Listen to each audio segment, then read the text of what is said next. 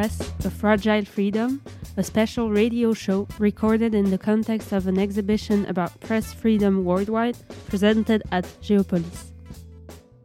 Good evening, everyone, and thank you for being here or for listening to this special radio show that we're recording in the context of the exhibition The Press, A Fragile Freedom, currently presented at Geopolis Exhibition Hall until September 25th. Today, we're talking about press freedom in Afghanistan, and I have the honor to have next to me a very experienced journalist, Lailuma Sadid. You have been working as a journalist over, for over 20 years for Afghan and international media. Thank you very much for accepting our invitation and for being here. Uh, thank you very much. Oh, it's a great pleasure to be next to you and share some experience, especially in these tough days in Afghanistan, with you and with the audience. Thank you. Thank you very much. Lailuma Sadid, you studied journalism in Kabul, Afghanistan, and over the past 20 years, as I said, you worked for various Afghan and international media, including Pajhwok News Agency, and you're currently writing uh, for the Brussels Morning newspaper as well. Back then, you became the first female journalist in 2003, refusing to wear a headscarf on TV, which caused quite a lot of commotion back then in Afghanistan. Uh, how was it for you to start working as a woman journalist in Afghanistan?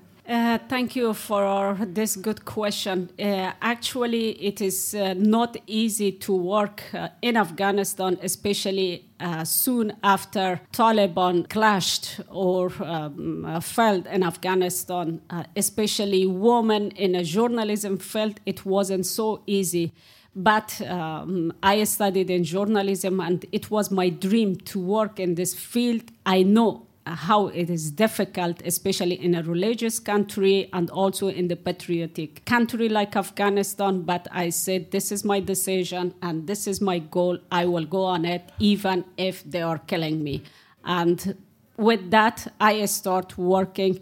But I'm really so happy because uh, my family always supporting me and then i start working not easy but it was the way to start. And then with a lot of challenge as you mentioned it in 2003 i was the first afghan uh, journalist. We are only four but i was the first one to start not covering my head and um, uh, attend in the press conference of the president Karzai. On that time, there was only one channel of TV, the, um, which is belong to the government, and we call that RTA, Afghan National Radio and Television.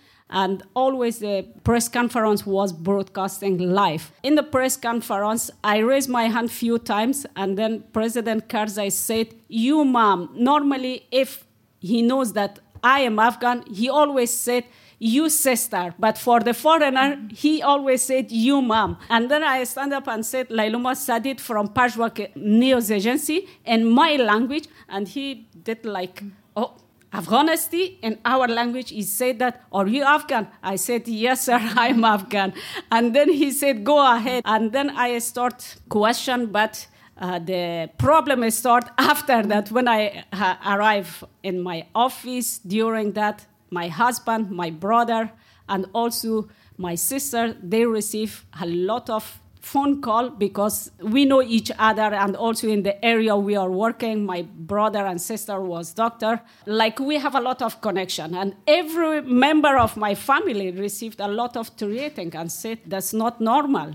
She's working that's okay. But without any scarf, it is unacceptable. I receive a lot of rating, but I said that's my choice and I will go on it. And so with a lot of difficulties, finally, the way that I want, I arrive. Yes, you said it was your passion to become a journalist. Why was it so important for you to, to work as a journalist? What attracted you so much in this profession? Uh, that's a good question. When I was, I think, in uh, ninth class at the uh, school, on that time i don't know the name of journalist but the only things that i know the person that work with the tv we call that presenter. And then I say that I become, and then when I walk around, always I see the poor people, and also some people they have some difficulties, and they always say there is no one to hear our voice. And time to time coming in my mind,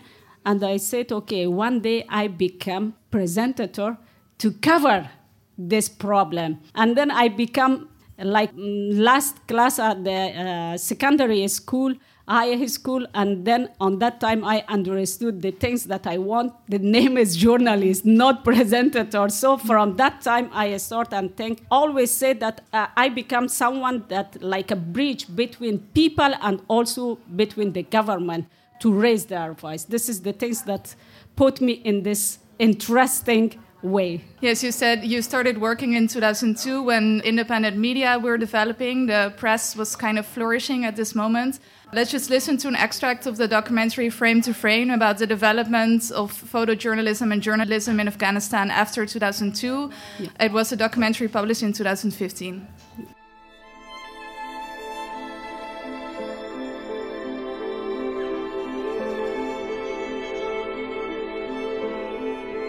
This 10 years been different situation for us. Now things are changing in Afghanistan. This is the main time for Afghan photographers to really stand up and to still keep Afghanistan on the news and not let it forget.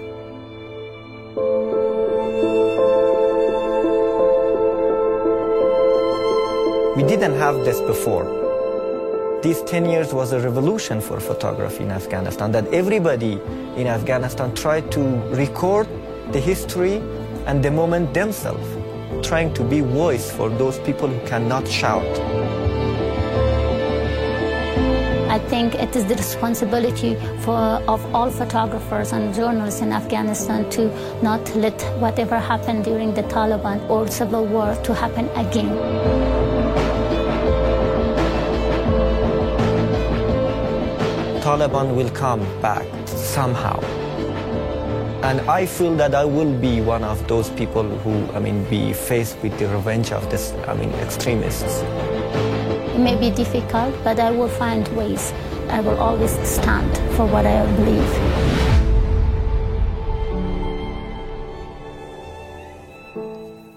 Yes, this documentary was published in 2015. They're talking about the decade after 2002 when they started working as a photographer and media was flourishing. Can you tell us how, as a journalist, did you see media evolve back then? Uh, after 2002, we feel that the, the way of life for Afghan citizens changed. And uh, we start our life with a lot of hope for a good and better future. Everyone, especially young generation, working so hard to goal there achieve. And they said this time, we want democracy and freedom. Afghanistan was, I think, the first country in the neighboring, I mean, uh, to compare Pakistan, Iran, even India and China, was more free to talk and work as a journalist. But even with that, there is a lot of uh, challenge facing for the uh, media in Afghanistan. First, to be woman.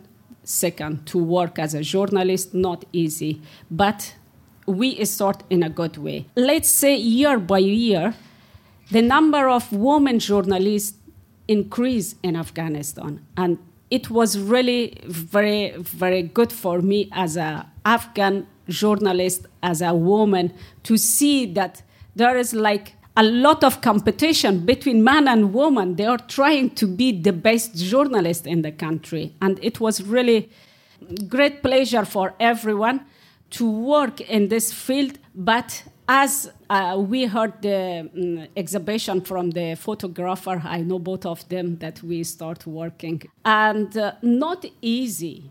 It's really something that every day when we go to start our work, then um, because still we are facing with uh, war, let's say because the Taliban were everywhere, and then it's not easy to say that we are in secure area, but from a lot of challenge and problems, we start working. And for example, as a journalist back then, were you able to cover any kind of topic? No, it, it's really not easy. You know, if you are covering some uh, specific uh, subject to not involve the government, then it is okay. If you are making like a deep report and research about especially drug trafficking, it was really so difficult because it was connected with the high level of the members of the cabinet of the government, even with the President Karzai, because there is a lot of report come out and they said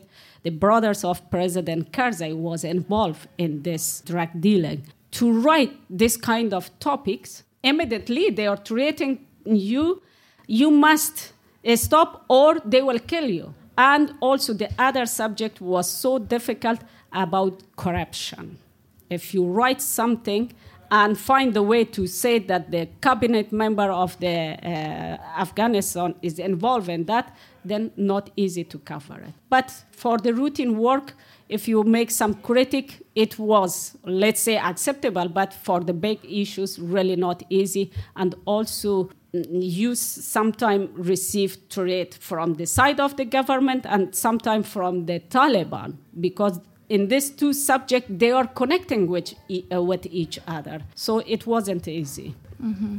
Then you did not only work as a journalist, but uh, also as a diplomat to NATO in Brussels. Uh, what made you decide to change your profession back then? Um, as I explained you, that not easy to write about corruption or about drug trafficking in Afghanistan. I start on that time to write a uh, report and uh, make a, like a research uh, for our uh, media. Uh, then I received uh, to create a very, very strong one. And then they said, if you're not stopping, then we will kill you. And when I talked this to read because it was really serious with the family member, my brother said, this time we cannot support you. You must change. Even they said it's better to go and work as a teacher or professor or something in other field. Then I said impossible to change it. I will continue, but the only things that put me in a way to change my professional that my brother and my family they received also deteriorate. So that's why i changed and i stopped working as a journalist and joined with the diplomatic mission in afghanistan at the foreign ministry. Uh, then you also worked as a diplomat in brussels and then later you you had to come back, but you were forced to come back in exile as a journalist. Yeah. Can you describe what happened? Uh, yeah, the time that I worked here as a diplomat with the Afghanistan embassy and work uh, for NATO to Afghanistan, time to time I appear in the uh, Afghan TVs because if there is a big uh, summit or conferences or this kind of things. I also, from the Afghanistan embassy at NATO, I work with the media that uh, came from Afghanistan. So when I went back Afghanistan, after one week, I received a threat, and they said that you are a spy for NATO, and if our mujahideen arrest you, they will kill you. And in 24 hours, they gave me like a chance to leave the country. During the evening, when I went back at home, they put a paper like a warning in the wall of our uh, house. On that time, I was living with my sister because we just arrived. And even, let's say, I couldn't open all my luggages. And then during the night, I took the burqa of my sister. They have it at home. They are not wearing, but they have it time to time. If there is some like emergency to go out, they are taking. I wear the burqa during the night. I went the house of one of my friend. In the morning, immediately, I buy a ticket because on that time still I had my uh, diplomatic um, passport, and I went to the ministry and took my passport and then with the burqa, I don't, uh, I never forget that. I was crying a lot and I said, I can't imagine myself after 15 years going back under the burqa and leave the country. And that's why I left the country. Yes, so you, you left and then you arrived in Belgium. Can you maybe tell us how it was for you to arrive here and have you been trying to continue working as a journalist from abroad to report on Afghanistan on the situation?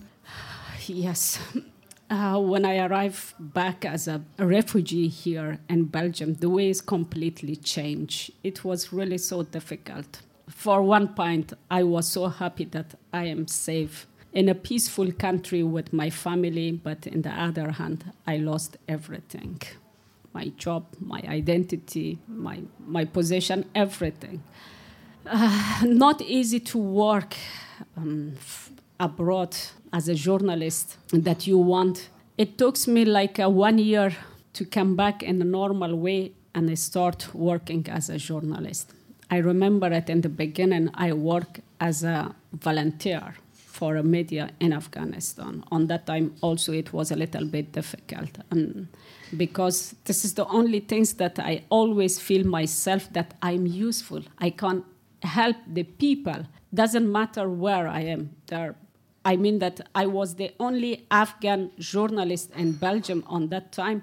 When I start the way, it was so difficult to find my way to work as a journalist. And after many months as a volunteer, then the media from Afghanistan contact me and then I start working as a freelance journalist for different media.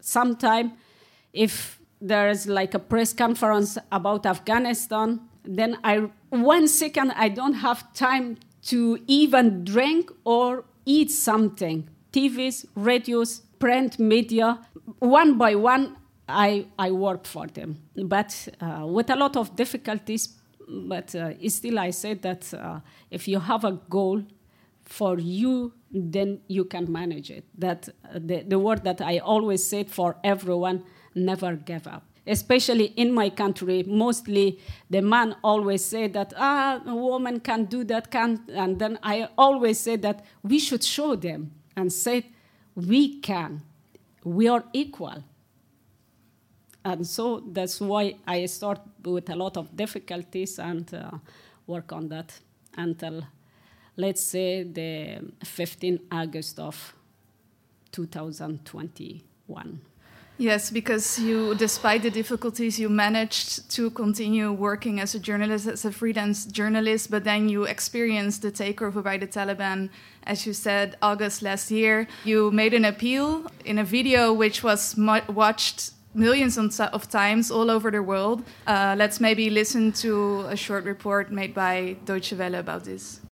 But the Taliban have already stripped women and girls in Afghanistan of many of their human rights, and big question marks still hang over their future, as the militants have so far failed to elaborate on what they have in store for women. DW's Teri Schultz met one Afghan journalist in Brussels who is trying to help the women still in Afghanistan determined to fight for their rights. The Taliban tried to brutally crush dissent in Afghanistan. Women pushed to go back into burqas, beaten for daring to demand their rights. Warned to stay home, activists are mobilizing in private, like those who joined Lailuma Sadid virtually at her dinner table thousands of miles away in Belgium. Sadid, the only Afghan journalist in Brussels and herself once a political refugee, has become the voice of her endangered friends. The day after Kabul fell, Sadid made international headlines with a heart wrenching appeal to NATO Secretary General Jens Stoltenberg. There are thousands of women who really don't know for the future what is going on and what should happen for them. And they are always asking, what does it mean 20 years? And I would like to ask as a woman, please please don't recognize the Taliban and don't put us again in the same situation. Sadid makes no apologies for the fact her long career in journalism, which brought death threats from the Taliban decades ago, has now become activism. If not her, she says, then who? Here I have access with the European Union, with the NATO, and also maybe with a lot of international community. If I stay quiet, then the girls in Afghanistan will not forgive me. As you said, you you strongly advocated from abroad. You became really an activist for uh, to fight still for women's rights. Are you still actively trying to support women in Afghanistan from abroad? Are you still in contact with your colleague journalist, for example, in Afghanistan? Uh, yes, of course. Uh, you know, in 1996, when Taliban took power in Afghanistan, like now, they put all women at home. It was like a jail for us. And they said women should stay at home. There is no right for woman. Even uh, for a man also was difficult, but more difficult and dark days for a woman. From that time, I start my combat to defend the uh, woman. Doesn't matter if I'm a journalist or not, if I'm working in this field or not, if I'm in Afghanistan or not. Always working in this Uh, in this topic.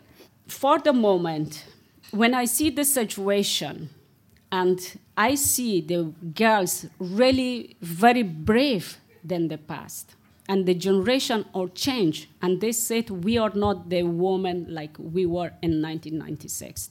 And there is a lot of activist group.